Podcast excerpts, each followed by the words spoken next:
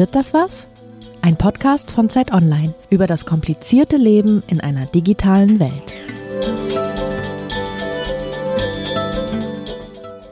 Hallo und herzlich willkommen zu einer neuen Folge von Wird das was, dem Digital-Podcast von Zeit Online. Mein Name ist Lisa Hegemann, ich bin Digitalredakteurin bei Zeit Online und mein Name ist Dirk Peitz. Ich bin Kulturredakteur bei Zeit Online. Wird das was? Dieser Frage spüren wir in diesem Podcast immer intensiv nach, ob jetzt bei Themen wie der künstlichen Intelligenz oder beim autonomen Fahren. Dieses Mal beschäftigen wir uns mit der Smartphone-Sucht oder der Frage, ob es so eine Sucht überhaupt gibt. Denn irgendwie macht man sich ja schon immer Gedanken, wie viel Zeit man eigentlich vor dem Bildschirm dieses sehr, sehr kleinen Gerätes verbringt und hofft irgendwie immer, dass es ja alles noch irgendwie im Rahmen ist. Aber gibt es überhaupt eine Abhängigkeit von diesem Gerät? Und sind wir, wenn dem so ist, überhaupt von dem Gerät abhängig oder nicht vielmehr von den Apps und Programmen, die darauf gespielt sind? Ja, und genau, über diese Fragen hast du, Dirk, dich unterhalten. Genau, ohne dich, weil du leider nicht konntest, also bin ich nach Köln gefahren. Wird das was? Der Digital-Podcast von Zeit Online wird unterstützt von Porsche als Initialpartner dieser Serie. Kaum jemand, der sich nicht vornimmt, weniger Stunden am Handy zu verbringen. Zeit ist kostbar. Das weiß auch Porsche und hat deswegen die App Porsche 360 Plus auf den Markt gebracht. Dank dieses Lifestyle-Assistenten können Restaurantbuchungen, Reiseorganisationen oder auch Shoppingtouren entspannt aus der Hand gegeben werden. Mehr Informationen rund um den neuen Service gibt es gegen Ende des Podcasts. Unser heutiger Gast ist Christian Montag. Er ist Professor für molekulare Psychologie an der Universität Ulm und seit 2016 Visiting Professor an der University of Electronic Science and Technology of China in Chengdu. Eines seiner Grundlagenforschungsprojekte derzeit an der Uni Ulm ist die Plattform smartphoneaddiction.de, wo man einen Selbsttest machen kann, ob man denn selbst möglicherweise ein Problem mit seiner Smartphone-Nutzung hat. Hallo, Herr Montag. Hallo, ich freue mich, dass ich da sein darf, wenn ich direkt einsteigen darf. Smartphone-addiction.de. Minus. Sonst finden das die Zuhörer nicht. Äh, genau, weil wir dann schon dabei sind, wollen wir doch mal einen Selbsttest machen, vielleicht kurz. Ähm, wir haben beide ein iPhone, haben wir festgestellt. Was bedeutet, Apple bietet, ich glaube, seit einem Jahr ungefähr dieses Tool Bildschirmzeit an und wollen mal schauen, wie viel Zeit wir in den letzten sieben Tagen mit dem Smartphone verbracht okay. haben. Wie ist es bei Ihnen? Ich habe jetzt aktuell zwei Stunden 26 Minuten auf dem Tacho für die letzte Woche. Eine Stunde 43. Ja, gut. Also ich, ich bin in der Führung. Man sagt ja auch so, Research ist Me-Search, ne? Mhm. Und äh, ich, ich weiß natürlich auch, dass meine Nutzung manchmal ein bisschen zu viel ist. Allerdings muss ich bei den zwei Stunden 26 sagen, damit bin ich wirklich im guten Schnitt mhm. der deutschen Bevölkerung. Wir haben das nämlich auch mal aufgezeichnet. Ein Riesenprojekt, schon seit 2013 ist das gelaufen äh, in Bonn, damals mit meinem Kollegen Alex Markowitz. Und dann haben wir tausende von Leuten getrackt, also die relativ charakteristisch für diese Generation Smartphone ist. Und dort kam auch ungefähr raus, dass ähm, der typische Nutzer dieser Smartphone-Generation zweieinhalb Stunden pro Tag auf dem Gerät ist. Und dabei geht aber noch nicht mehr richtig rein, dass jemand irgendwie Musik hört und der Screen dunkel ist, sondern das ist eine Nutzung, wo das Gerät irgendwie an ist und ich was damit mache. Welche Apps benutzen die Leute dann in aller Regel? Ist es Social Media, so wie man das annimmt? Ja, genauso wie sie das denken, sind äh, Social Media ganz weit vorne. Das muss man sagen, der Social Media Begriff ist natürlich sehr, sehr groß. Ich würde jetzt mal genauer sagen, die Messenger-Applikation WhatsApp, die ist äh, fast auf allen Telefonen installiert und spielt sicherlich mit die größte Rolle, äh, gehört aber auch zum Konzern Facebook und wir sehen in den letzten Jahren natürlich eine immer größere Rolle auch von anderen Plattformen, auch zum Hause Facebook, Instagram, gehört ja auch mittlerweile dazu, aber auch Plattformen wie Snapchat, die einen Großteil eben der täglichen Smartphone-Kommunikation, aber des Konsums auch ausmacht.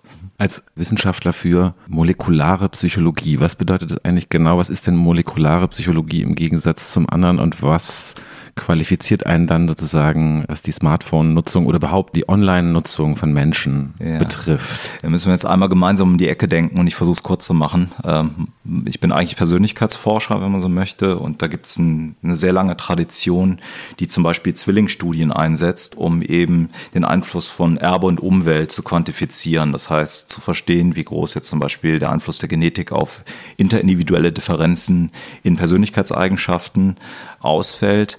Und molekulare Psychologie bedeutet jetzt, dass ich äh, in meinem Labor die Abschnitte auf dem Genom screene, die zum Beispiel Unterschiede in Persönlichkeitseigenschaften erklärt, aber auch für sowas wie Suchtanfälligkeit. Und da sind wir natürlich schon wieder mitten im Thema drin. Es wird ja gerade sehr, sehr stark diskutiert, inwieweit eben auch eine exzessive Nutzung von Online-Inhalten unterschiedlicher Couleur eben so etwas wie eine Sucht darstellen können.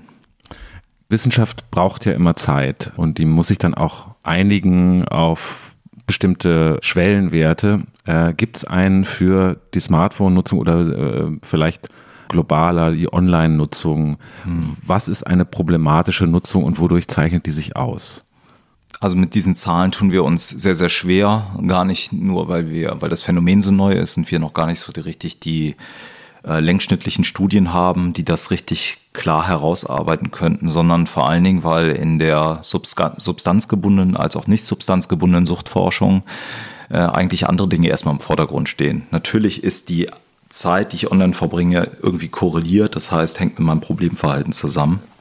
Allerdings möchte ich erstmal sagen, warum die Zeit selber alleine für sich genommen nicht wirklich aussagekräftig ist. Denn ich weiß ja gar nicht, ob das jetzt meine 2 Stunden 26 Wesentlichen für einen Beruf war, also irgendwie auch was Funktionales, was ich brauche im Alltag, weil vieles unseres Berufslebens findet eben mittlerweile statt. Und wenn man hier sieht, ist ein Großteil eben meine Nutzung geht auch auf E-Mails zurück eben oder auf Browsen, das heißt Recherche. Das heißt, wir müssen erstmal unterscheiden, ist es eine private oder berufliche Nutzung, was mit der Bildschirmzeit schon gar nicht mehr so leicht fällt, wenn man sich die Zahlen anschaut und zurückkommt auf diese Symptome, haben sich Wissenschaftler eigentlich in den letzten Jahren, und das, was heißt Jahren, eigentlich seit 1996, wo das große Themenfeld Internetsucht begründet worden ist, mit der Frage beschäftigt, inwieweit ich nicht klassische Symptome aus der Suchtforschung auf diesen neuen Bereich übertragen kann. Also wir sagen ein konfirmatorischer Ansatz, der natürlich auch Probleme mit sich bringt. Aber um das jetzt mal zu konkretisieren für einen Zuhörer, was, was bedeutet das? Also wann würde ein Online-Verhalten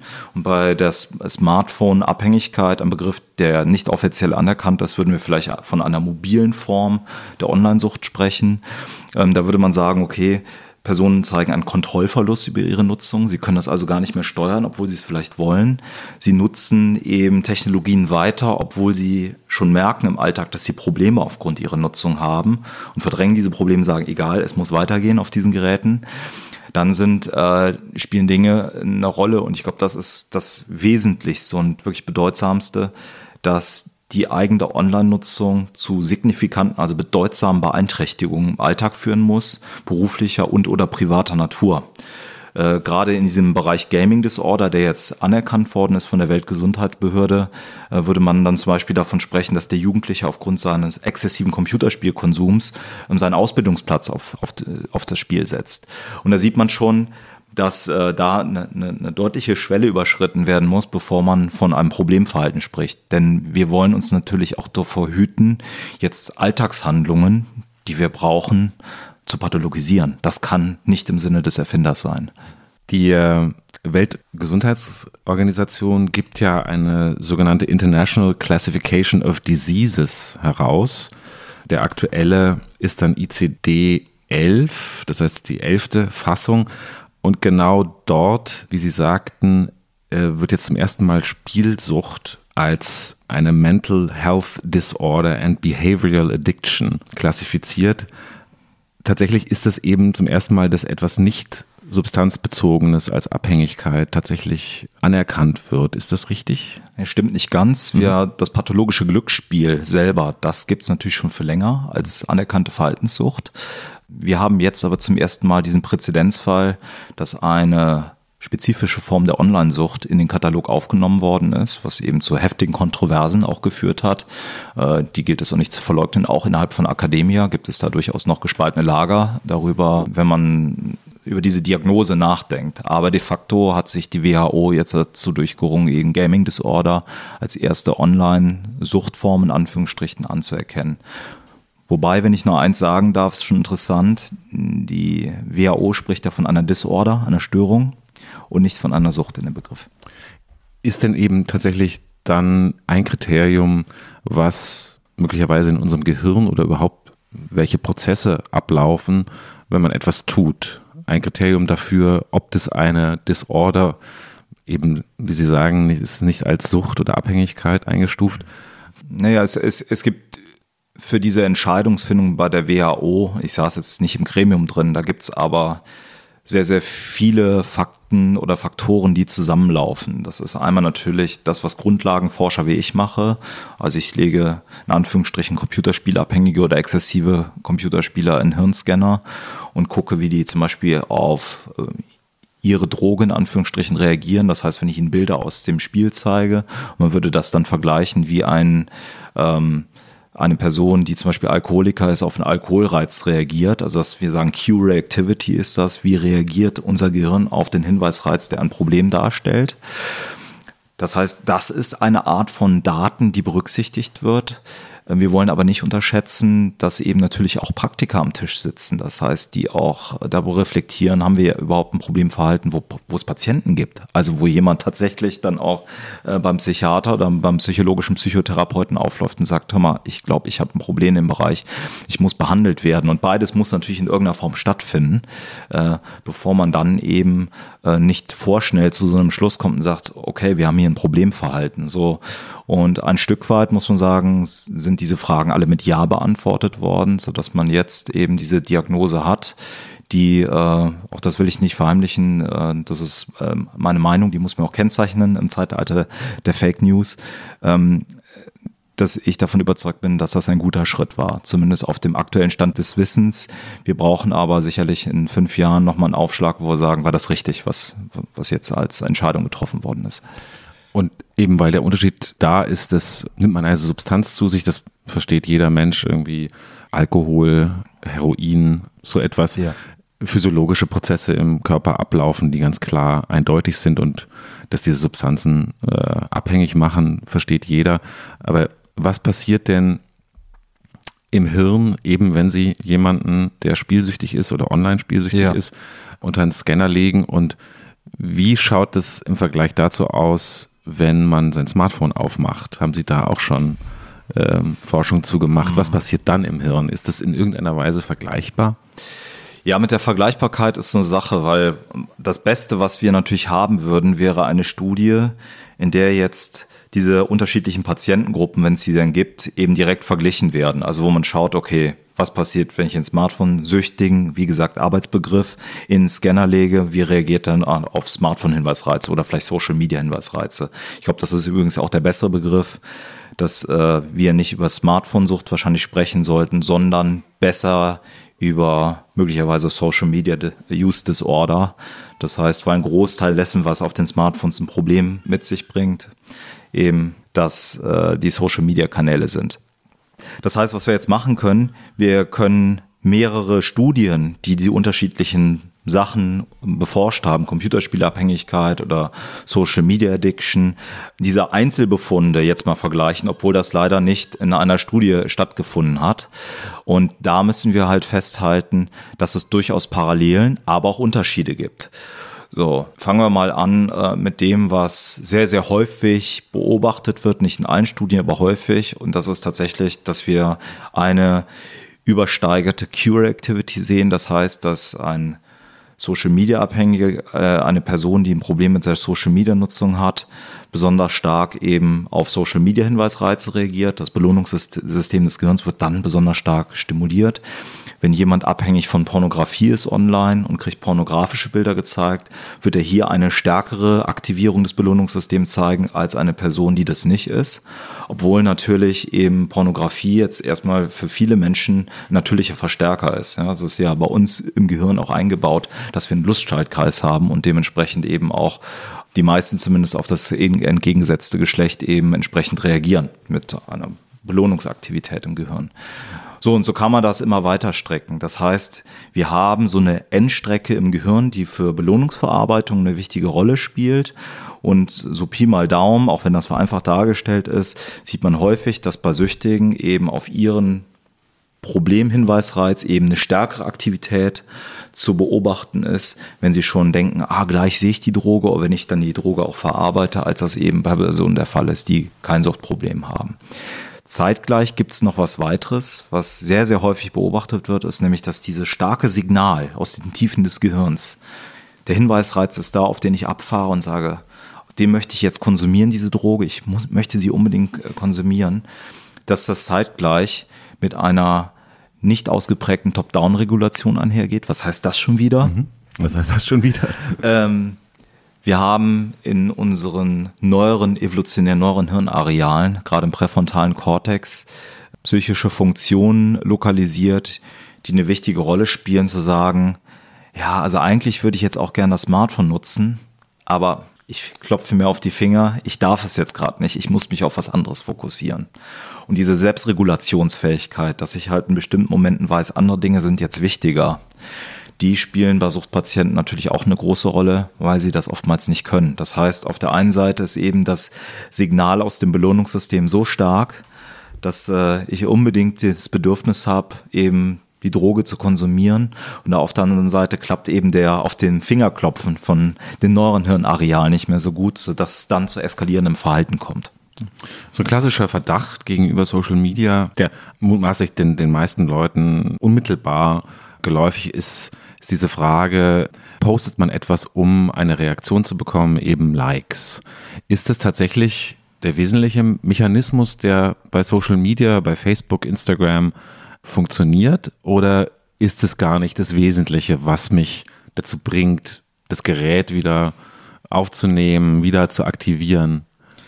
Also es ist einer der Mechanismen. Es gibt ganz viele und wir können über ein paar Mal nachdenken. Äh, sagt eine Literatur immer ein bisschen leichtfertig, sagt das auch, dass das Dopamin-Trigger sind, äh, die eingebaut werden in die App-Architektur Allerdings ist auch wichtig für die Zuhörer zu wissen, es wird natürlich nicht nur Dopamin ausgeschüttet, sondern auch zahlreiche andere Botenstoffe, die eine Rolle spielen, wie Opioide, die bei der Belohnungsverarbeitung eine große Rolle spielen, gerade auch wenn es um Suchtprozesse geht. Ja, fangen wir erstmal mit den Likes an. Die haben Sie gerade erwähnt. Ich glaube, die haben wir einen sehr, sehr mächtigen Mechanismus tatsächlich, weil er an irgendwas Archaischem in uns rührt, nämlich wir als Spezies Sapiens ähm, haben ein Grundbedürfnis sozialer Interaktion und auch die Evolution hat gezeigt, dass wir in Gruppen stärker sind als alleine. Das heißt, es ist für uns auch immer sehr wichtig, uns selber zu verorten. Das heißt, zu gucken, ähm, wie stehe ich denn im Vergleich zu meiner direkten Peergruppe da. Und ähm, das hat natürlich dann auch dazu geführt, dass eben, beziehungsweise sehen wir das äh, in Online-Kommunikationsform, äh, dass ein Like bekommen eine Form von Währung ist, die ich natürlich auch selber einsetzen kann. Deswegen hat sich durchaus auch sowas wie eine Tit-for-Tat-Strategie durchgesetzt. Sieht man oftmals auch bei Twitter mit den Followern und so, ne? Follow ich dich, bitte hast du mich auch zu followern. Also das, das ein Like für ein Like, ne? Dass, dass sich solche Dinge tatsächlich als Währung eingesetzt haben, weil erstmal, das muss man sagen, diese, dieses Like eine soziale Belohnung darstellt, die, auch das wurde schon gezeigt, in Studien aus den USA tatsächlich das Belohnungssystem des Gehirns aktivieren. Also wenn ich was poste und dafür bekomme ich viele Likes, fühlt sich das anscheinend deutlich besser an. Äh, ich glaube auch für jeden nachvollziehbar, als wenn ich was poste und ich gucke dann in die Röhre und da ist nichts gekommen. Das ist aber nur ein Mechanismus.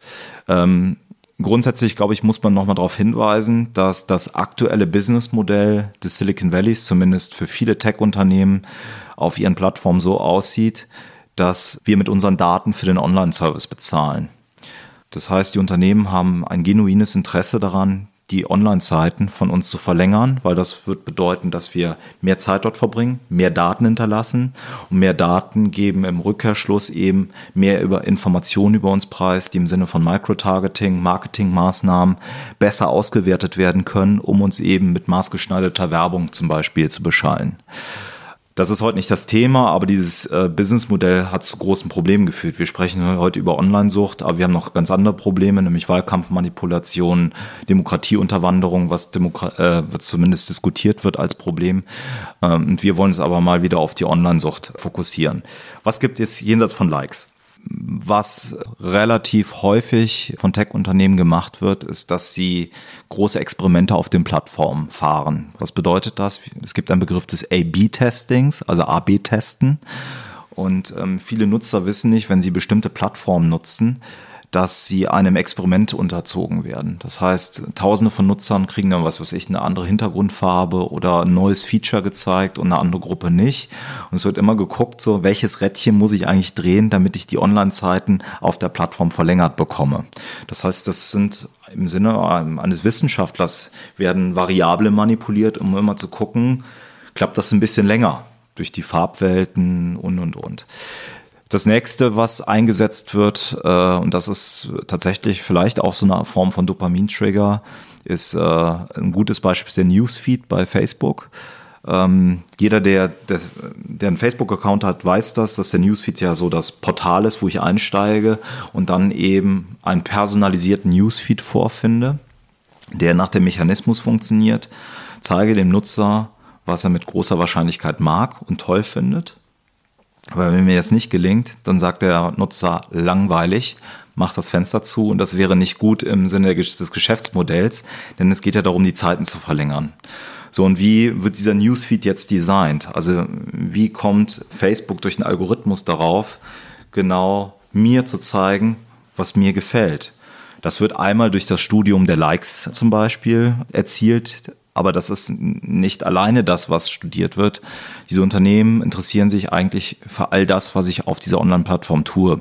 Das heißt, wie lange ich über bestimmten Worten verharre, wenn ich lese, welche Klickstruktur ich habe und, und, und. Das sind, alles Daten, die von der künstlichen Intelligenz von Facebook eben ausgewertet werden um immer wieder mir den besten Newsfeed zu zeigen, wo ich denke, boah, das ist aber interessant, dass ich immer weiter scrolle. Und das wissen wir auch von Plattformen wie YouTube, dieses Endless Scrolling hat natürlich eine motorische Komponente. Irgendwann macht es irgendwie Spaß, immer weiter zu scrollen. Ist wie so eine Gewohnheit, die sich entwickelt hat. Und äh, wir sehen das bei YouTube genauso wie bei Netflix. Wenn ich mir was anschaue, folgt natürlich direkt danach wieder ein Video, was sehr, sehr ähnlich ist, zumindest von der, vom thematischen Inhalt. Also um auch hier wieder Raum und Zeit aufzulösen, dass ich länger auf der Plattform drauf bin, als ich möchte. Und das geht halt am besten, wenn ich ähm, natürlich den Nutzern immer irgendwie was zeige, was sie mögen und was sie potenziell interessant finden. Und jeder kann sich vorstellen, wenn ich extrem lange auf diesen Plattformen unterwegs war, die kennen mich sehr, sehr gut. Es gibt ja tatsächlich eben die Silicon Valley-Legende, dass das alles mal ausgedacht wurde in Stanford nämlich am Persuasive Technology Lab, äh, wo ein Psychologe tatsächlich mhm. auch lehrt, der heißt BJ Fogg. Ja. Dieser Mann hat untersucht, wie man Computerprogramme oder Oberflächen, äh, Software-Oberflächen so designen kann, dass Leute möglichst viel Zeit damit verbringen, letztendlich zurückkommen. Und zu dessen Studenten gehörten unter anderem die beiden Gründer von Instagram, aber auch ein Autor, der nachher sozusagen das Standardwerk geschrieben hat, äh, nach denen Apps gebaut wurden, nämlich Hooked. Der Mann hieß Nir Avel. Stimmt die äh, Silicon Valley-Legende und sind wir eigentlich dann alle Opfer eines großen psychologischen Experiments geworden in den letzten 12, 15 Jahren, beziehungsweise 12 Jahren, seitdem gibt es das iPhone, also das Smartphone. Ja, das ist, das ist natürlich eine Frage, die in der Einfachheit nicht ganz leicht zu beantworten ist. Eins ist unstrittig. Also in Palo Alto, dort wo äh, auch Stanford zu finden ist, sind die Wege extrem kurz zwischen Companies. Ähm, ich habe das selber letztes Jahr erlebt. Also jeder, der sich auch mit der Karte mal beschäftigt, bei mir passiert das dann, wenn ich vor Ort bin, auch im Valley, dass man mal guckt, wie nah sind das alles beieinander. Dann ist schon interessant, dass man gerade mal von Menlo Park, wo Facebook sitzt, eben bis Google, äh, Alphabet, ein paar wenige Meilen hat, die ich ganz locker mit dem Radl abfahren kann und dann ist es auch zu Apple nicht mehr weit. Das heißt, diese Nähe, das darf man nicht vergessen, die diese Tech-Companies untereinander haben, sorgen natürlich für einen immensen Austausch, was sich auf Plattformdesign auswirkt. Und ähm, insofern äh, bin ich schon davon überzeugt, dass gerade Persuasive Design, wie es dort auch vorgedacht worden ist, natürlich äh, ein entscheidenden Momentum mitgebracht hat, eben diese Plattform so zu designen, wie sie heute sind. Aber es sind natürlich mittlerweile eine Heerschar von Entwicklern, äh, auch unabhängig von dieser Arbeitsgruppe, mit der Frage beauftragt, von diesen Tech-Unternehmen zu überlegen, was heißt Persuasive Design? Also wir müssen übersetzen an Design, was den Nutzer vielleicht überzeugt, länger online zu bleiben, als er möchte, sodass ähm, ja, dort sicherlich ein, ein Großteil der Verantwortung liegt, aber nicht alleine. Nun ist in den letzten Jahren verstärkt in der öffentlichen Debatte ebenso wie in Buchtiteln von digitaler Achtsamkeit die Rede. Also, dass man als Nutzer in irgendeiner Form seinen eigenen Konsum, insbesondere von Social Media oder überhaupt von Online-Inhalten, versuchen muss zu managen. Wie funktioniert digitale Achtsamkeit und ist es überhaupt eine Strategie, mit der man seiner eigenen Nutzung begegnen kann? Also was zunächst erstmal interessant ist, dass wir seit ganz kurzer Zeit im Silicon Valley tatsächlich eine solche Bewegung ausmachen. Anders wird sich nicht erklären lassen, warum Apple auf einmal eine Bildschirmzeit einbaut.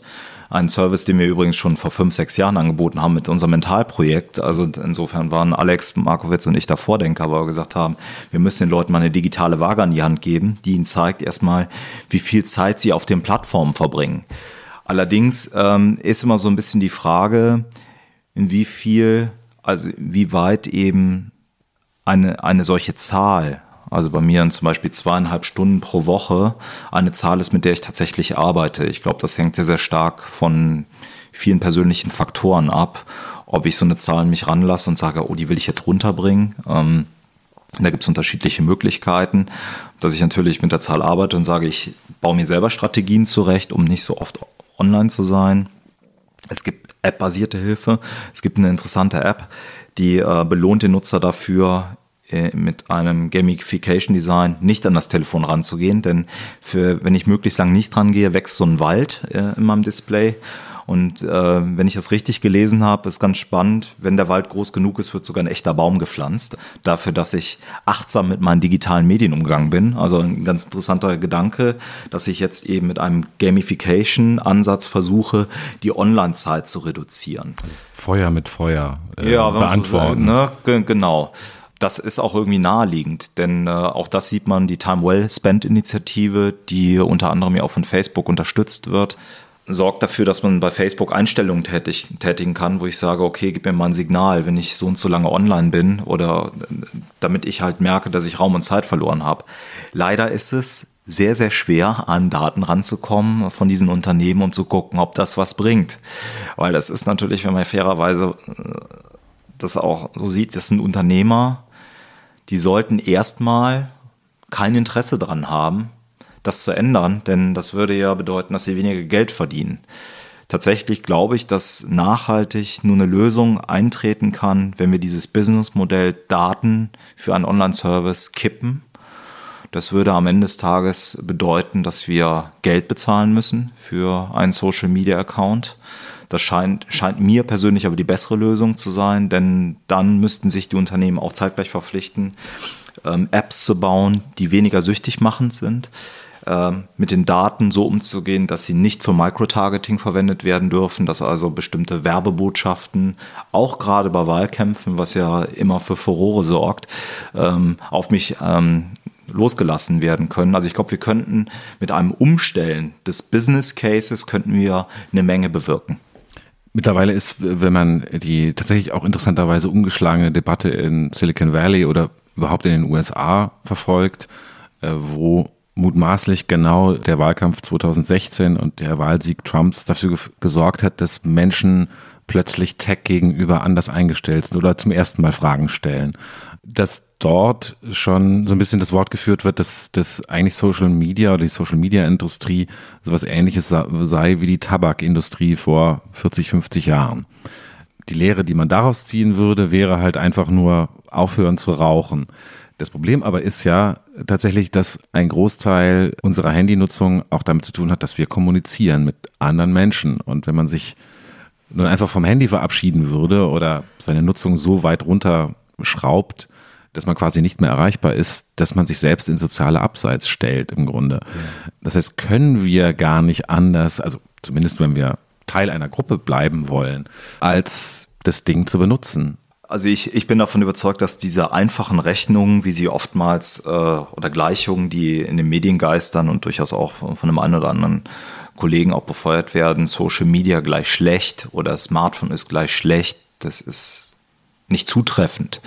Denn um eine richtige Ursache-Folgeabschätzung machen zu können, muss ich die Art und Weise der Nutzung reflektieren und den Kontext, in dem ich unterwegs bin. Ähm, wenn wir über Social Media sprechen, glaube ich, gibt es eine gesunde Form der Nutzung. Wir haben alle das Bedürfnis, mit Freunden zu kommunizieren, äh, mit unserer Familie. Und das ist äh, natürlich meistens eine sehr, sehr positive Form der Nutzung was äh, Facebook ja auch dazu bewegt hat. Ähm, auch das muss man natürlich immer ein bisschen Vorsicht sehen. Ähm, inwieweit das dann auch äh, wirklich umgesetzt worden ist, ähm, dass äh, mehr zum Beispiel wieder private Informationen oder aus dem eigenen sozialen Netzwerk im Newsfeed erscheinen. Weiterhin ist aber auch zu sagen, das ist eine Kehrseite, wenn wir an diese ganzen Plattformen wie Instagram, aber auch Facebook denken, ist es so, dass ein Großteil der Kommunikation eigentlich nur Show-off ist. Ja, es geht darum, mich zu promoten, mich darzustellen, mich zu photoshoppen. Das ist das bessere Ich, was ich dort präsentiere. Und das führt natürlich irgendwie dazu, dass die meisten Leute nicht posten, ich habe gerade die schlechte Zeit ever, äh, sondern es wird irgendwie alles stilisiert und schöner dargestellt. Das führt dann wiederum eben, da sehen wir, wie wichtig die Art und Weise Nutzung ist dazu, dass es zahlreiche Schattenseiten gibt. Denken wir an junge Mädchen, die bei Instagram irgendwie mit ähm, Körperidealen konfrontiert werden, die nicht der Realität entsprechend äh, sind und ähm, vielleicht eben auch Essstörungen befeuern können. Wie gesagt, wir sind ganz am Anfang, das zu beforschen, aber es, es gibt diese Zusammenhänge, die natürlich auch naheliegend sind irgendwo es gibt das Problem, was wir eben besprochen haben, dass äh, jeder, jeder mit seinem Post eigentlich nur drauf ist, möglichst viele Likes zu bekommen. Und wir wissen, dass Facebook eine Maschine ist, wo vor allen Dingen emotionalisierte Inhalte besonders gut weitergereicht werden. Das ist der Grund, warum AfD und Konsorten so erfolgreich online sind, weil die halt die Plattformarchitektur verstanden haben und in einer Form bespielen, wie es andere Parteien zu Recht nicht machen wollen. Aber das ist, glaube ich, das Spektrum, in dem wir uns bewegen. Von einer privaten Form der Kommunikation im Freundeskreis, wo wir uns wirklich austauschen wollen. Hey, wie geht's dir? Und genuines Interesse zeigen. Bis hin irgendwie diese Plattform so zu sehen als Promotion-Maschine für mich selber, um mich der Welt in einer Form darzustellen, die sicherlich mit der Realität teilweise nur bedingt was zu tun hat der Mensch als Sammler von sozialem und kulturellem Kapital hat ja schon immer so agiert, dass halt man möchte doch irgendwie ein möglichst positives Feedback von möglichst vielen Menschen auf sein eigenes Dasein haben. Ist es dann aber etwas qualitativ anderes, wenn man das auslagert in eine Social-Media-Plattform? Oder ist der, also weiß ich nicht, der, der Salonhengst zum Beispiel, das wäre so ein Stereotyp aus dem 20. Mhm. oder 19. Jahrhundert eigentlich eher, wäre ja sowas wie der Influencer des 19. Jahrhunderts gewesen. Leute, die halt Beifall heischend sind. Hat sich da durch Social Media und durch die Möglichkeiten, die wir da haben, etwas qualitativ verändert? Oder haben wir jetzt einfach nur eine wesentlich einfachere Methode, um uns genau das zu holen, soziales und kulturelles Kapital? Also ich glaube, wir haben mehrere Punkte, die wir bedenken müssen. Zunächst erstmal geht es um menschliche Kommunikation. Und interessanterweise hat sich, das ändert sich jetzt ein bisschen durch die Bandbreiten, die größer werden, hat sich aber sehr lange, das wissen wir auch bei WhatsApp und Co., eigentlich Text erstmal als Kommunikationsform durchgesetzt. Was relativ überraschend ist, denn es ist total nervig, irgendwie auf diesen Displays diese kleinen äh, Buchstaben richtig zu treffen. Gerade die Älteren unter uns machen das nicht so gut wie die Jüngeren, die da drüber flitzen. Und ich denke, wie klappt das überhaupt? Und das hat aber dazu geführt, dass Text natürlich trotzdem eindimensional ist in dem, was wir transportieren können. Weil wir sitzen uns jetzt gegenüber, wir sehen direkt die Mimik, die Gestik von uns gegenseitig, sie hören im Stimmfall schon einen bestimmten äh, eine emotionale Färbung. Das heißt, wir kommunizieren hier auf ganz, ganz vielen Kanälen. Und das hat dazu geführt, meines Erachtens, dass wir bei WhatsApp und Co. häufig, nicht immer, aber in einem, so sage ich mal, zumindest einen Raum ähm, operieren oder kommunizieren, wo sehr viel interpretiert wird. Deswegen brauchen wir auch diese Emoticons am Ende des Tages, um immer wieder zu erklären, naja, wie meine ich das denn gerade? Und viele Leute haben über die Emoticons, die gepostet werden, noch nicht mal eine Einigkeit. Also wenn man fragt, zeigt hier das Emoticon, da sagt nicht jeder, dass das dasselbe bedeutet und das ist ja auch kontextabhängig. Das heißt, ähm, wir haben erstmal jetzt von der Historie der Entwicklung der Kanäle sehr, sehr häufig Plattformen, die sehr textlastig sind. Das ändert sich jetzt durch Instagram und Co. natürlich. Ähm, und natürlich auch durch, durch Skype-Chat, was meines Erachtens besser ist, weil wir direkter kommunizieren können, das zu Missverständnissen führt. Das zweite Thema ist, das darf man nicht vergessen, es gibt so etwas wie einen Online-Disinhibition-Effekt, der relativ gut beforscht ist, denn wenn Leute online kommunizieren, tun sie das in einer enthemmten Art und Weise. Das heißt, sie trauen sich oftmals Dinge zu sagen, die sie niemals sagen würden, wenn wir uns direkt gegeneinander übersetzen. Gilt das für privates Messaging oder auch äh, insbesondere, also man, man würde jetzt typischerweise bei Twitter sagen, also das Trollverhalten. Genau, das Trollverhalten, ne, darauf ziele ich jetzt vor allem, vor allen Dingen ab.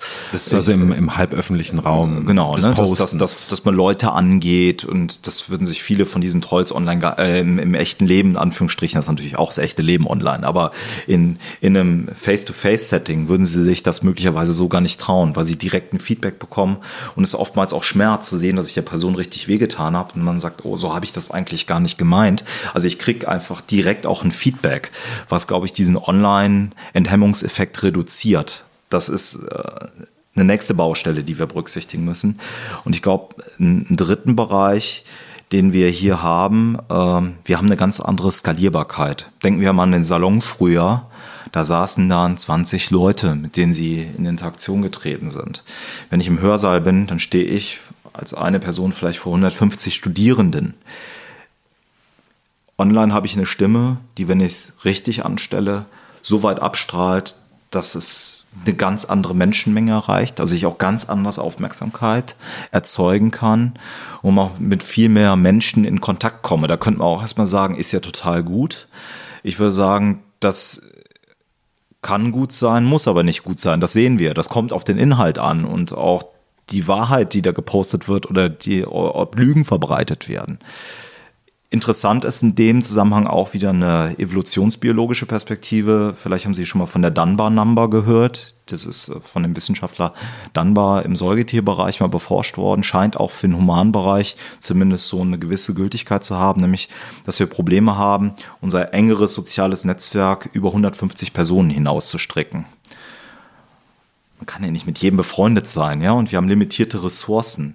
Und ähm, auch das spricht halt dafür, dass wir eine gewisse Form von Privatheit und ordentlicher Kommunikationskultur erstmal eher wahrscheinlich einem überschaubaren Menschengruppe zugutekommen lassen können, was nicht heißt, dass wir woanders jetzt verrot kommunizieren, aber dass äh, wir natürlich natürlich erstmal limitiert sind, auch mit einer gewissen Menschengruppe äh, interagieren zu können. Und das wird natürlich durch Facebook und Co. ausgehebelt. Weil wie viele Freunde in Anführungsstrichen hat man denn online heutzutage? Ne? Lässt sich eigentlich schon wissenschaftlich einigermaßen beschreiben, was passiert, wenn Leute offenbar, also so jetzt sieht es zumindest aus, also der typische Troll, der eine ja doch in aller Regel negative Energie da freisetzt, Gibt es sowas wie die Gratifikation, also wenn da möglichst viele Likes sind oder wenn die Reaktion des Angegriffenen, häufig geht es ja direkt um wirklich persönliche Angriffe aus, auf Einzelne. Lässt sich da ein Muster erkennen, dass da auch der typische Troll oder der Hate-Mailer, also es sind ja solche äh, neuen Online-Figuren, tatsächlich in irgendeiner Weise eine Befriedigung daraus zieht? Warum macht jemand sowas? Weil es geht oder weil es irgendwas bringt? Tja, das ist eine gute Frage. Also mir ist zumindest keine Studie aus dem Hirnforschungsbereich bekannt, äh, wo man jetzt mal Online-Trollverhalten untersucht hätte. Ist auch nicht ganz leicht, das zu tun, experimenteller Natur. Aber dass Belohnungsprozesse in irgendeiner Form eine Rolle spielen, ist, glaube ich, relativ naheliegend, denn ähm, etwas, was uns belohnt, führt dazu, dass ich ein Verhalten aufrechterhalte und erneut zeigen werde. Wir sagen im Englischen Reinforcement Learning es fühlt sich irgendwie gut an, also mache ich es nochmal. Wenn es sich nicht gut anfühlen würde, würde ich es nicht nochmal machen. Und ähm, das trotz also einer eigentlich einer, einer negativen Handlung oder der, der, der Inhalt der Handlung ist negativ. Das ist doch mutmaßlich auch den, diesen Menschen klar, die glaub, das tun, oder? Ja, ich glaube, das Weltbild spielt da natürlich eine Rolle. Es geht ja sehr, sehr häufig um sehr, sehr extreme Punkte, die vertreten werden. Bist du nicht für mich, bist du gegen mich? Und dann wird dementsprechend eben auch eine entsprechende Kampagne ausgerollt. Und ähm, ich glaube, wenn wir genau solche Fronten haben, dann geht es auch um so eine Art Third-Party-Punishment, wie wir sagen. Also ich will, ich will eine dritte Person, äh, mit der ich vielleicht gar nichts zu tun habe, aber einfach nur bestrafen, auch wenn ich vielleicht auch eine Strafe bekomme, entdeckt werden könnte, aber einfach nur, weil es eben gegen meine soziale Norm geht, was dort gepostet wird. Ja, also es sind, werden sehr oft mit harten Bandagen gekämpft. Das könnte eine Erklärung dafür sein. Ähm, dass der soziale Vergleich eine Rolle spielt, wahrscheinlich nach unten, habe ich, glaube ich, gestern erst gelesen, dass äh, Online-Trollverhalten eher von Männern eingeleitet wird. Und dass eben auch der Vergleich nach unten anscheinend eine Rolle spielt. Denn es sind ja immer soziale Vergleichsmechanismen am Werke, wenn wir auch über Social Media sprechen. Ich hatte eben schon gesagt, wir versuchen uns immer zu verorten. Ich habe diese Studie noch nicht näher gelesen. Wie gesagt, nur kurz den Online-Abstract ist gerade gestern entschieden. Aber diese sozialen Vergleichsmechanismen scheinen eben auch bei diesem Online-Trollverhalten durchaus eine Rolle zu spielen. Und da geht es immer darum, mich zu verorten in meiner Gruppe im Vergleich zu anderen. Das scheinen Dinge zu sein, die von großer Bedeutung sind. Aber das mit einiger Vorsicht zu genießen, wie gesagt, wir sind erst sehr am, am Anfang, das zu verstehen. Ist deswegen auch ein anderer Stereotyp wäre die Radikalisierung im Netz. Das ist etwas, was, was wir eben vor allen Dingen in der Extremismusforschung äh, oder überhaupt in der Beobachtung von Menschen, die politisch extreme Meinungen vertreten, wird jetzt relativ unkritisch oder unhinterfragt behauptet, also Menschen könnten sich im Netz durch ihre Netznutzung letztendlich ihren Aufenthalt in bestimmten Foren oder äh, das Ausgesetztsein mit bestimmten Inhalten führe dazu, dass es eine, eine Art von Radikalisierung gibt, die dann möglicherweise eben irgendwann sich im realen Leben auswirkt. Das ist wahrscheinlich nochmal eine zweite andere Frage. Aber gibt's das, gibt es Hinweise darauf, die sich halbwegs wissenschaftlich äh, stützen lassen, dass es sowas wie eine Radikalisierung im Netz gibt? Also das, das gängige, der gängige Begriff, der hier mal erstmal fällt, ist der der Filterblase. Muss man kurz erläutern. Wir haben eben ja schon über Newsfeed gesprochen. Und wenn das Businessmodell aussieht, dass man den Leuten immer das zeigt, wofür sie sich interessieren, wird das auch bedeuten, wenn ich mich für eine bestimmte Partei interessiere und dort immer meine Likes setze, dass ich dann eben auch mit einer gewissen Wahrscheinlichkeit nur noch irgendwie Informationen im Newsfeed bekomme, die aus diesem Meinungsspektrum kommen. Und äh, viele Wissenschaftler befürchten so ein bisschen, wenn ich dann eben auch online mit nichts anderem, mit einer gegenteiligen Meinung konfrontiert werde, bin ich in so einer vorgefilterten Blase, die mir durch dieses Businessmodell erzeugt wird. Meines Erachtens wird der Effekt aber natürlich dann sofort aufgeweicht, wenn ich mich neben, neben Social Media noch von anderen Medien irgendwie über das Alltagsgeschehen informiere. Das heißt, wenn ich jetzt bei Social Media irgendwelche Nachrichten bekomme, aber jeden Tag noch die Tagesthemen und die Heute-Nachrichten gucke, dann kriege ich ja schon ein bisschen breiteres Spektrum. Obwohl, das ist der Begriff der Echokammer, Menschen natürlich schon immer sich ausgesucht haben, welche Zeitung sie lesen, mit einer bestimmten Ausrichtung. Der Unterschied ist nur der, vor dem Internetzeitalter habe ich bewusst die Entscheidung gefällt, ich möchte nur die Taz lesen oder nur die FAZ oder nur die Frankfurter Rundschau oder vielleicht bewusst sage ich, ich lese die Zeit und den Spiegel oder was auch immer. Das war aber eine Entscheidung, die ich getroffen habe. Der Unterschied ist jetzt mit äh, ähm, Siri und Co. im Haushalt, dass überall jetzt andere Leute entscheiden. Wenn ich sage, äh, Siri, wie, ist, wie, ist denn, wie sind die Nachrichten, dann entscheidet ja irgendjemand darüber, was mir dort präsentiert wird. Und wenn die, und die Angst, die viele Wissenschaftler haben oder die, die Besorgnis, ist natürlich auch nicht ganz wegdiskutieren, ist, wenn sich Gruppen nur noch online, gerade bei Social Media, wo der Newsfeed so eine wichtige Rolle spielt, nur noch dort über das alltägliche Geschehen, politische Geschehen informieren, dann kriegen sie ein sehr verzerrtes Bild der Wahrheit mit und hinterfragen sich nicht. Das ist eigentlich so das theoretische Gerüst dahinter. Und jetzt muss man ganz ehrlich sagen, es gibt leider nicht so richtig viele belastbare Studien. Zufällig haben wir eine gerade am Start, äh, die hoffentlich bald veröffentlicht wird. Ich kann jetzt noch nicht genaue Zahlen nennen, aber ich kann, kann Ihnen sagen, jetzt nach den ersten Analysen, wir haben knapp, ich glaube, 1600 Leute untersucht nach ihrem Medienverhalten. Gruppierungen, die sich wirklich nur, also de facto im Alltag nur bei Social Media über Nachrichten informieren die sind vor dem, vor dem Hintergrund dieser Theorie zum Glück sehr klein. Also wir reden über, ich weiß nicht, zwei, drei, vier Prozent, ohne dass die Zahl bitte jetzt zu ernst genommen wird, weil wir, wir werden das jetzt genau analysieren. Aber da, da kriegt man schon eine Idee. Diese Besorgnis ist vielleicht ein bisschen zu groß. Auf der anderen Seite sind diese Gruppierungen aber wahrscheinlich extrem radikal oder sehr extrem und deswegen nicht minder gefährlich. Denn wir wissen natürlich auch, dass kleine Gruppen, die sich radikalisieren, großes Unheil anstellen können. Deswegen ist da natürlich auch keine Entwarnung jetzt an der Stelle gegeben. Aber ich glaube, es ist wichtig, natürlich einmal zu, zu beantworten, wie groß das Problem der Bevölkerung insgesamt oder ist es nicht etwas, was wir eindämmen können auf eine kleinere Bevölkerungsschicht, die wir halt besser beobachten müssen? Die Frage, die sich anschließen würde, jetzt bei mir, da sind Sie aber als Psychologe der falsche Ansprechpartner wahrscheinlich, weil da müsste man eher von mit Soziologen sprechen. Eben, das wäre klassischerweise, ähm, also das, das die Filterblase äh, nannte man früher mal Milieu und da gab es irgendwie die Erzählung, dass man zu einem Gewissen dazugehören möchte. Also das ist eigentlich ne, äh, die typische äh, Variante wäre dann, ich lese jetzt FAZ damit ich einen gewissen, also da, das, das gibt mir einen gewissen Bildungsstand, äh, der da reflektiert wird, eine politische Grundausrichtung, ähm, also eine Nobilitierung und das, das war völlig okay, einem Milieu angehören zu wollen, meistens eben sozial, äh, was die soziale Mobilität angeht, nach oben einfach. Ähm, und jetzt nennen wir es Filterblase und es ist ganz furchtbar. Ähm, ist es in der Vereinfachung zu, zu schlimm oder eben der, der, der Mensch tendiert ja doch, und vielleicht können Sie das als Psychologe dann wirklich tatsächlich beantworten, ähm, doch eben dazu, sich gewissen Gruppen zugehörig fühlen zu wollen. Das, darauf haben Sie vorhin auch hingewiesen. Also was ist da jetzt so schlimm dran, wenn man sich da reinbegibt?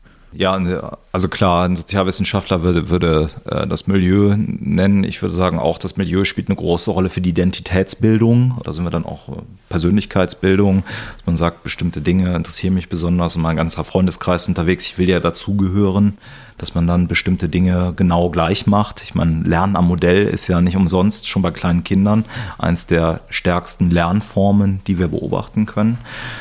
Ich glaube, es gibt einen Unterschied. Das ist nochmal die Skalierbarkeit. In den Zeiten vor der Digitalisierung, vor den ganzen Plattformen, hatte ich nicht die Möglichkeit, ohne weiteres meine Stimme so deutlich zu erheben und mich aber auch auf der anderen Seite zu informieren, über welche Kanäle auch immer. Sie entscheiden darüber, wen Sie einladen in die Sendung und wer bei Ihnen Sendezeit bekommt. Da findet ein Filter statt. Das ist genauso wie wenn ich als Wissenschaftler eine Arbeit publizieren möchte, dann geht sie durch einen Peer-Review-Prozess. Ich kann nicht alles, was ich mir ausdenke, in der Form publizieren, sondern es gibt eine Qualitätssicherung. Genauso wie wenn ich ein Buch schreiben möchte, dann muss ich einen Verlag finden, der sagt, also erstmal sind wir davon überzeugt, dass es irgendwie ein Potenzial, eine Leserschaft hat. Und dann checken die es auch gegen und sagen, das ist vernünftig, was da drin steht. Oder dafür können wir als Verlagshaus auch gerade stehen. So, und ich glaube, mit dem Aufkommen der Online-Kommunikation, der Plattform hat sich das doch in der Form geändert mit positiven, negativen Schattenseiten. Erstmal ist natürlich der Gedanke sehr gut, dass jede einzelne Stimme hat, die irgendwie auch hörbar wird. Auf der anderen Seite, und das muss vielleicht unsere Demokratie auch verkraften, wird sehr, sehr viel Unfug natürlich auch behauptet und eben das, was eigentlich wahr ist, wahr findet nicht so sehr den Widerhall. Also ist mittlerweile auch durch zahlreiche Studien äh, belegt worden oder durch einige, die jetzt rausgekommen sind, dass Fake News sich schneller verbreiten als oftmals Wahrheiten, weil sie irgendwie was Sensationelles beinhalten. Unsere Spezies reagiert auf neuartige Dinge besonders stark. Oh, hast du schon mitbekommen? Es könnte ja vielleicht überlebenswichtig sein, diese Information zu bekommen. So, und ähm, vor dem Hintergrund der Skalierbarkeit, der Geschwindigkeit, auch wie Informationen transportiert werden, hat es eine andere Qualität und ich sehe das dann äh, doch ein bisschen anders, dass man sagt, okay, es ist genau dasselbe, wie wir halt vor dem Digitalisierungszeitalter beobachtet haben. Müssen wir uns eigentlich klar machen, jedes Mal, wenn wir das Smartphone in die Hand nehmen oder einen Computer anmachen, was wir gerade verpassen? Was wäre, wenn wir es jetzt nicht anmachen würden. Was würden wir dann eigentlich tun? Was haben Sie denn vorher gemacht ohne das Smartphone? Ich weiß tatsächlich nicht mehr genau, was man da, also natürlich dem Smartphone Gebrauch voran ging irgendwann mal sowas wie zum Beispiel, also zumindest abends sowas wie Fernsehen. Das sehen wir ja auch jetzt, also zumindest in, in halbwegs belastbaren Studien, dass es insbesondere bei jüngeren Leuten extrem zurückgeht, also das klassische Fernsehen, das linear, der Konsum linearen Fernsehens, die dann eben verschwinden für die RTLs und ARDs und sowas äh, dieser Welt. Fernsehen wäre sowas gewesen. Ähm, vielleicht Bücher lesen. Ich weiß nicht, was, was sagt die Wissenschaft? Ja, auch die Wissenschaft, Sie haben es ja schon gesagt, es äh, ist alles noch sehr neuartig und ähm, vieles von dem, was wir diskutieren, muss man auch sagen, da befinden wir uns selber noch so ein bisschen im luftfreien Raum, weil wir noch nicht die belastbaren empirischen Daten haben. Aber ich, ich sag mal, was ich selber bei mir beobachte, ich bin jetzt ein bisschen älter, schaue immer noch ab und zu Fernsehen, aber häufig mit Second Screen. Ne? Also es gibt dann diese Phänomene, dass dann irgendwie irgendwas im Fernsehen läuft, die Leute direkt parallel mit Hashtag bei Twitter darüber diskutieren, was online passiert. Aber eins ist ganz klar, unsere Aufmerksamkeit äh, ist natürlich ein teures Gut und unser Gehirn hat große Probleme, sich auf, auf viele Dinge parallel zu konzentrieren behaupte auch, äh, dass es sehr, sehr schwierig ist, sich von einem Film wirklich emotional abholen zu lassen, wenn ich die ganze Zeit parallel auf die Kiste schaue. Ich kriege ja gar nicht den Handlungsstrang komplett richtig mit. Also vielleicht beim Traumschiff, wo es trivial ist. Ne? Aber ansonsten, wenn es eben eine, eine gewisse Komplexität hat, muss ich mich schon auf einen Sachverhalt konzentrieren. Nochmal, das ist Aufmerksamkeitsökonomie. Diese kleinen Maschinen mit ihren Apps haben ein Ziel, möglichst viel unseres Alltags darauf stattfinden zu lassen, um viel Daten abzutanken. Und wir haben diese Zeit nicht mehr. Für Kinder mit Kinderspielen wird ja diskutiert, inwieweit der Screen irgendwie auch eine Mauer aufbaut, wo Kinder gar nicht mehr ausreichend Gelegenheiten bekommen, äh, von Mama und Papa die Mimik mitzubekommen, Gestik, weil sich alle dahinter verschanzen. Man muss immer vorsichtig sein und soll jetzt nicht wie den Untergang des Abendlandes äh, heraufbeschwören. Aber es sind naheliegende Dinge, also die auch in Experimenten gezeigt worden, dass Smartphone-Technologien dazu führen, wenn Leute im Wartezimmer sitzen, dass sie sich weniger anlächeln, äh, wenn sie sich äh, auch unter Fremden nicht kennen, weil, weil die Möglichkeiten der tatsächlichen Begegnung weniger werden, weil sie einfach gar nicht mehr wahrgenommen werden. Und auch die Qualität dessen, was wir, was den sozialen Kleister natürlich dann auch anrührt, wenn ich äh, einen Familienausflug irgendwo hin mache, mich mit Freunden abends treffe, wenn die Technologie dabei und auf dem Tisch ist, nimmt die Qualität der sozialen Kommunikation ab.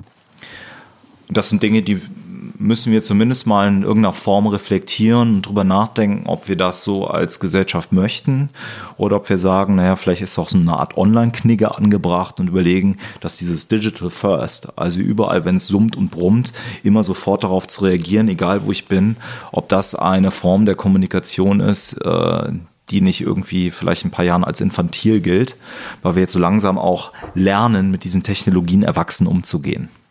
Weil Sie auch das schon ansprachen, ähm, ab wann sollten Kinder zum Beispiel ein Smartphone benutzen dürfen, eben auch da sind wir wieder in diesem Problem, irgendwie müssen, in, der, in der Problemlage, irgendwie müssen die den Umgang damit lernen, ja offensichtlich, weil das die, die wesentliche Workstation ist für das Leben des Smartphones.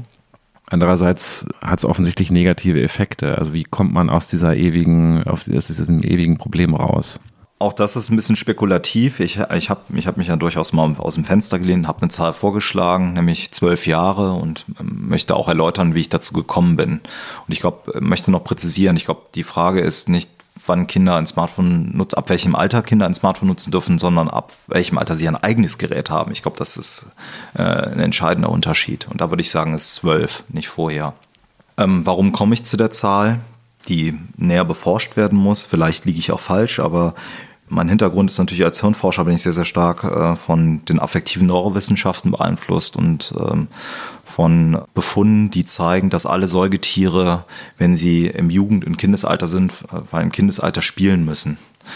Das ist ein genetisches Grundbedürfnis, was unsere Spezies hat, aber auch alle anderen Säugetiere, zumindest fast alle. So, und im humanen Bereich wird diskutiert, dass eben diese archaische Form des Spielens, das ist körperlich betonte Spielen, Rough and Tumble Play heißt das im Englischen, dass das vor allen Dingen so im dritten bis zum zehnten Lebensjahr stattfinden muss und das ist wohl wie so eine umgekehrte Ruffunktion. Zwischen dem dritten und zehnten Lebensjahr ist irgendwo eine Peak und dann das ab. Vielleicht ist bei manchen auch das elfte Lebensjahr. Deswegen sage ich, in diesem Zeitfenster sollten Erwachsene, äh, vor allen Dingen Eltern, darauf achten, dass Kinder ausreichend Spielgelegenheiten haben, in denen sie wirklich diesem körperlich betonten Spiel nachgehen. Schlechte Information für die Spielindustrie, dafür braucht man wenig. Kinder brauchen sich eigentlich nur selber. Das ist so Schnitzeljagd spielen, herumtoben, raufen. Ne? Das alles äh, ist dieses äh, körperlich betonte Spielen. Und diese Form des Spielens stimuliert dann unser genetisches verankertes Grundbedürfnis am meisten. So, und warum ist das so wichtig? Wenn Kinder ausreichende Spielmöglichkeiten haben, und das ist gar nicht so sehr so ein stilisiertes Spielen wie Fußball unbedingt, das ist natürlich auch gut, sich körperlich zu bewegen, aber diese archaische Form des Spielens, dann ähm, lernen sie besonders gut soziale Kompetenzen, weil ich lerne natürlich auch zu unterliegen. Ich merke mal, dass ich jemand aus Versehen wehgetan habe. Ich wollte das ja gar nicht. Ich kriege direkt eine Reaktion. Die Grobmotorik wird stimuliert. Und ähm, ich argumentiere damit, wenn wir doch Technologien haben, die mit Persuasive Design ausgestattet sind, die immer das Ziel haben, den Nutzer möglichst lange auf der Plattform zu halten, dann sorgen sie gerade bei Kindern dafür, wo die Selbstregulationsfähigkeiten noch schwächer ausgeprägt sind als bei Erwachsenen, wo der präfrontale Kortex noch nicht so ausgereift ist, dass die natürlich auf diese Plattform noch mehr abfahren und sich noch schlechter regulieren können und dann eben dadurch noch weniger Zeiten übrig bleiben für das echte Spielen, was eben sehr, sehr wichtig ist, damit Kinder zu gesunden jungen Erwachsenen heranreifen. Deswegen würde ich sagen, kein eigenes Gerät vorher.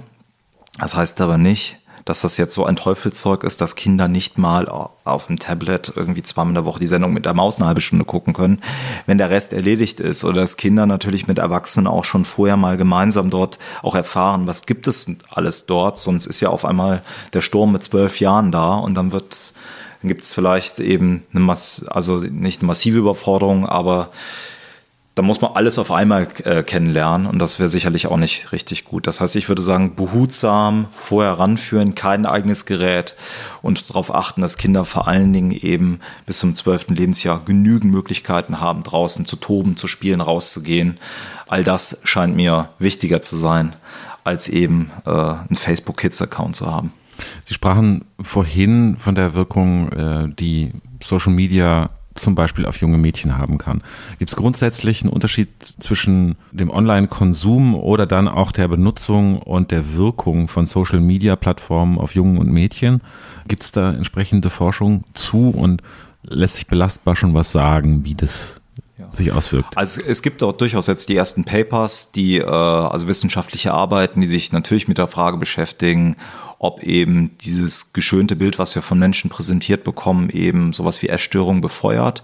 Es gibt erste Befunde, die zeigen, ja, dass Mädchen mehr darunter leiden könnten, äh, wenn sie eben mit diesen geschönten Modelbildern den ganzen Tag konfrontiert werden und dann auf einmal, einmal einem Ideal nachhecheln müssen, was überhaupt nicht der Realität entspricht und was die meisten von uns nicht erreichen können und was auch irgendwie im Übrigen, das muss man auch sagen, im Zeitalter der Hashtag MeToo-Debatte irgendwie auch irgendwie relativ absurd ist. Ja, ich meine, das klingt jetzt sehr trivial, aber man sieht dann bei YouTube äh, natürlich durchaus viele sinnvolle Kanäle, aber natürlich auch vieles, was sehr, sehr stark Stereotypen befeuert, ja.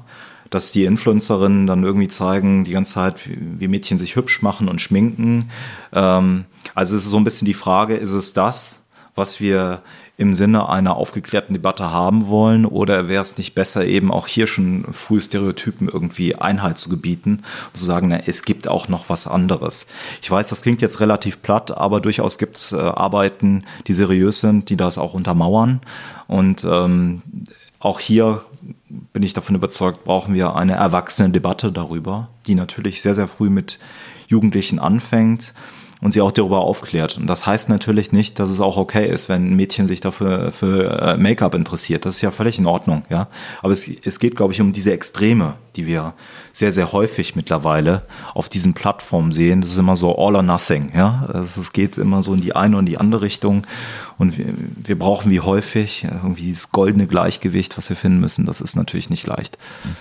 Der vorhin schon mal genannte Vergleich zur Tabakindustrie ist auch so einer, den man jetzt zu ganz anderen äh, Industrien, eben zum Beispiel zum Fernsehen und äh, der, der Diskussion, die es um Abhängigkeit äh, zu Fernsehinhalten vor 30 oder 20 Jahren noch gab, ist Social Media und das, was man was wir halt jetzt von der Smartphone-Nutzung wissen, auch nur ein Phänomen, das irgendwann von einem anderen abgelöst werden wird. Also wird es eine Zeit nach Social Media geben, nach dem Smartphone und hängt es äh, davon ab, ob jetzt in dem Fall beispielsweise ist das Smartphone ein wirkmächtigerer, substanzloses äh, Abhängigkeitsmacher als das Fernsehen äh, und kommt dann nachher einfach nach Social Media oder nach dem Smartphone etwas noch Schlimmeres?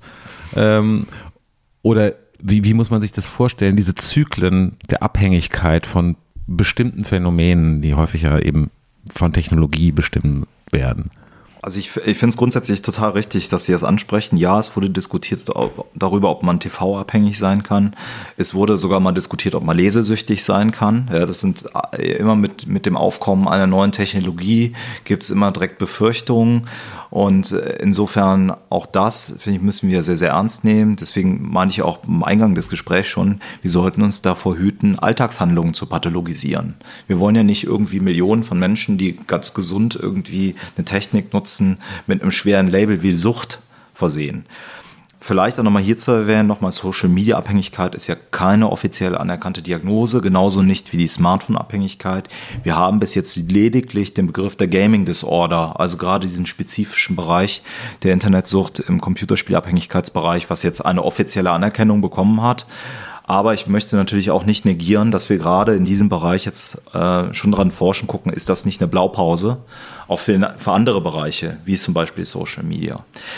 Ich glaube, bei Social Media haben wir eine besondere Situation und wir arbeiten auch eigentlich jetzt dran in den neueren Papers, die wir veröffentlichen, dass wir unterscheiden zwischen einer aktiven und passiven Nutzung. Das macht einen Unterschied, ob ich mich nur passiv beschallen lasse oder ob ich aktiv in meinem Freundeskreis tatsächlich irgendwie unterwegs bin und äh, mich austausche über das, was mir wichtig ist. Das könnte einen Unterschied machen, um eben auch pathologisches Verhalten aufzudecken, wo gerade diese passive Form ein Problem darstellen würde. Ja? Ich, ich scrolle den ganzen Tag nur irgendwelche Inhalte durch und äh, schaue mir an, wie die Welt von anderen besser ist, ohne der eigene Agent in meinem Leben zu sein. Ne? Ich glaube, da kann sich jeder vorstellen, dass es einen Unterschied machen könnte. In die Zukunft äh, zu schauen, fällt mir sehr schwierig. Und ich möchte auch sagen, warum. Machen wir mal eine kleine Zeitreise gemeinsam. Wir denken nur mal über das World Wide Web nach. Vielleicht eine der wichtigen Gründungsstunden des World Wide Webs ist 1989 gewesen oder 89 bis 91, als Tim Berners-Lee den HTML-Code entwickelt hat am CERN. Das war sicherlich eine der, der großen Errungenschaften, um die Online-Welt äh, zu schaffen, die wir heute kennen. Das ist gerade mal knapp 30 Jahre her, also 30 Jahre. Es gibt genügend Menschen auf dem Globus, die kennen gar keine Zeit vor dem HTML-Code. Wir haben dann die Gründung von Facebook 2004. Wir haben die Einführung des Smartphones drei Jahre später, 2007, ist gerade mal zwölf Jahre her. Und zwölf Jahre nach der Einführung des iPhones haben wir 2,7 Milliarden Smartphone-Nutzer. Das zeigt also, in welchem Zeitalter von Disruption, massiven Veränderungen wir leben, wo sich Technologien in einer Geschwindigkeit durchsetzen, wie es das noch nie in der Menschheitsgeschichte gab. Das heißt, wenn wir jetzt nur mal diese Schritte sehen, wir sehen immer weniger Jahre, in denen große Veränderungen kommen. Jetzt haben wir die, die Schwelle zum Machine Learning, wo wir jetzt zum ersten Mal so die, das, was in 80er, 90er Jahren schon als probate Maschinenalgorithmen vorgeschlagen worden ist in, im Bereich der künstlichen Intelligenz, dass die jetzt eben aufgrund der Computational Power, die wir haben, aufgrund der Massen an Daten jetzt auf einmal eine Anwendung finden. Das heißt, auch hier sehen wir halt schon die nächste große Neuerung, die unsere Gesellschaft jetzt natürlich massiv verändert und vielleicht so, so was Grundlegendes sein wird wie Elektrizität mal war. Und deswegen ist es, glaube ich, so schwierig, ähm, wirklich Prognosen abzugeben, weil so viele clevere Leute isoliert erstmal arbeiten, sich auf einmal vernetzen und Dinge schaffen, die wir noch gar nicht erahnen können. Vielleicht, muss man auch sagen, ist das, was wir heute mit Smartphone Co diskutieren im Jugendalter in zehn Jahren total out. Es gibt vielleicht schon gar kein Smartphone mehr, sondern irgendwas anderes. Was machen wir bis dahin? Tja, das, das ist eine gute Frage. Ich glaube, wir haben, wir haben ja sehr breit heute diskutiert. Ich glaube, wir müssen schon darauf achten, dass wir die Schattenseiten der Digitalisierung im Griff bekommen. Das gehört dazu, dass wir auf der einen Seite natürlich die Werte, die wir in einer Gesellschaft vertreten, dass wir die verteidigen wollen. Uh, unser auch demokratischen Anschauungsweisen. Das heißt, auf der anderen Seite müssen wir darauf achten, dass wir Spielregeln finden online. Ja? Also, dass Fake News eben nicht beschleunigt wird und schneller weitergereicht wird als wahre Nachrichten. Das wird über Algorithmen zu steuern sein. Es, es, es geht darum, dass wir neue Formen vielleicht des sozialen Miteinanders äh, definieren, ich habe eben Online-Knigge gesagt, klingt lustig, aber vielleicht etwas, was wir von Kindes an jungen Kindern auch beibringen, wie wir früher mal gesagt haben, verhalte dich bitte so am Tisch mit Messer und Gabel. Das ist auch dazu gehört, dass wir es sehr, sehr früh transportieren, wie wir uns in einem Online-Zeitalter auch verhalten, wenn wir nicht direkt miteinander am Tisch sitzen, aber virtuell am Tisch sitzen. Ähm, all das sind große Herausforderungen, aber ich glaube, die werden wir halt nur gemeinsam ähm, bewerkstelligen können, indem wir, und dieser Pod, äh, Podcast hilft, hilft dabei natürlich, eben auch zum Denken anregen und das hast natürlich schon in den kleinsten Einheiten in unserer Gesellschaft, nämlich der Familie, von früh an besprochen wird und dementsprechend auch das Verhalten gelenkt wird. Wer hätte nicht gern einen persönlichen Assistenten, der rund um die Uhr zur Stelle ist und nur darauf wartet, einem das Leben zu erleichtern? Porsche zaubert jetzt mit der App Porsche 360 Plus genau einen solchen Lifestyle-Assistenten in unser Leben. Ein Anruf oder Klick genügt und schon übernimmt das Organisationstalent sämtliche Anfragen von Mensch zu Mensch. Dabei sucht der Concierge nicht nur das beste Sushi-Restaurant der Stadt heraus, sondern bucht auch gleich einen Tisch, während in der nächstgelegenen Werkstatt der Wagen auf Hochglanz poliert wird. So kann sich jeder auf das Wichtigste konzentrieren, sein Leben zu genießen. Dank Zugang zu ausgewählten Wirtschaftsclubs stehen Porsche 360 Plus Usern zum Beispiel auch Tagungsräume an Flughäfen offen. Mehr Informationen zu der App finden sich unter 360plus.porsche.com. Was ist das Beste, was man machen kann, außer das Smartphone zu benutzen? Oder stattdessen? Ich glaube, das ist bei jedem was anderes. Für mich persönlich, also ich äh, bin ein großer Musikliebhaber und äh, das Spielen von Musik kommt leider bei mir im Alltag ein bisschen zu kurz. Ähm, ich glaube, das, das Beste, was ich grundsätzlich habe, ist natürlich Zeit mit meiner kleinen Tochter, meiner Frau. Da sieht man schon, ich bin, auch ein Sapiens, ein Homo sapiens und äh, ein so als Säugetier brauche ich halt auch mein inneren Kreis, mit dem ich sozial kommunizieren kann. Und das ist das, was uns Menschen ausmacht. Und das ist ja auch der Grund, warum auf der anderen Seite Social Media und Co. so erfolgreich sind. Denn sie rühren an etwas Archaischem in uns, was wir brauchen, ein Grundbedürfnis, nämlich nach Zugehörigkeit. Ich bin aber auch davon überzeugt, dass die Zugehörigkeit vor allen Dingen darüber definiert wird, wie viel Zeit wir direkt face-to-face -face mit Menschen verbringen können. Ich habe mal so ein einfaches äh, Umfrage gemacht. Da ging es nämlich um die Frage, okay, stell dir vor, du bist furchtbar traurig. Was möchtest du lieber haben? Eine soziale Unterstützung über Smartphone mit einem Smiley oder eine echte Umarmung? Und ich glaube, klar ist, dass die meisten natürlich die echte Umarmung wollen, weil sie auch sehr, sehr mächtig Botenstoffe in unserem Gehirn ausstößt, wie zum Beispiel Oxytocin, das Bindungshormon, was dann eben auch die Traurigkeit in unserem Gehirn, die dort entsteht, in bestimmten Schaltkreisen runterregulieren kann wir dürfen halt nicht vergessen, was wir sind, was uns ausmacht. Und in unseren ältesten Wesen sind wir Säugetiere. Und das spiegelt sich, glaube ich, dann auch in den Online-Welten wieder, aber auch vor allen Dingen in dem, äh, wenn wir beantworten wollen, was macht uns glücklich und was nicht. Vielen Dank. Kann das weg? Kann das weg, fragen wir am Ende jeder Folge. Und am Anfang habe ich mit Christian Montag ja tatsächlich über diese Funktion der Bildschirmzeit gesprochen, die es bei den Handybetriebssystemen sowohl bei Android als auch bei iOS von Apple gibt. Aber auch bei Instagram und bei Facebook kann man sich rückmelden lassen, wie viel Zeit man denn jetzt wirklich verbracht hat mit diesen verschiedenen Apps. Und jetzt wäre nun meine Frage, kann das weg? Liebe Lisa? Ich bin da echt nicht die richtige Ansprechpartnerin, glaube ich. Ich nutze nämlich diese Apps nicht, weil ich mir immer denke, sobald es problematisch wird, dann muss ich das Handy halt mal weglesen und nicht mir noch auf dem Handy anzeigen lassen, äh, wie viel Zeit ich darauf verbringe. Was würdest du denn sagen? Eben genau die Frage würde ich deswegen stellen, weil, äh, weil diese Funktionen tatsächlich so versteckt sind dass sie einem eigentlich nichts nützen. Also ich bekomme sonntags äh, normalerweise von meinem iPhone gesagt, wie viel Bildschirmzeit ich gebraucht habe, aber vergesse halt sehr häufig drauf zu gucken und ähm, habe halt festgestellt, dass das beispielsweise bei Instagram habe ich so lange gesucht, um die Funktion zu finden, dass sie an sich einfach obsolet ist. Time not well spent. Not well spent. Aber ich habe herausgefunden, dass ich sowieso mehr auf Twitter rumhänge. Also das Instagram äh, ist gar nicht so wichtig dann letztendlich. Deswegen würde ich sagen, sie kann in der Form für mich weg, weil sie mir nichts nützt. Ja, irgendwie wäre das hilfreicher, wenn die sofort, wenn man das Smartphone öffnet, sagt, ey, du warst schon fünf Stunden heute online, kannst du nicht jetzt mal das Telefon wirklich mal zur Seite legen? Facebook äh, sagt natürlich, ja, das kann man ja alles schon einstellen bei uns. Natürlich. Äh, und dann bricht irgendwie nach äh, zehn Minuten, wenn du es so eingestellt hast, die Hölle los, wenn du auf Facebook bist, aber letztendlich tut man es halt nicht. Und wer will das auch? Weil man geht ja nicht auf Facebook, um damit Facebook einem sagt, dass man nicht auf Facebook gehen soll. Das heißt, eigentlich müssten wir das Handy wegschmeißen. Einfach wegschmeißen, das ist eine gute Idee. In diesem Sinne wünschen wir Ihnen und uns eine möglichst äh, Smartphone-unsüchtige Zeit. Bis zum nächsten Mal.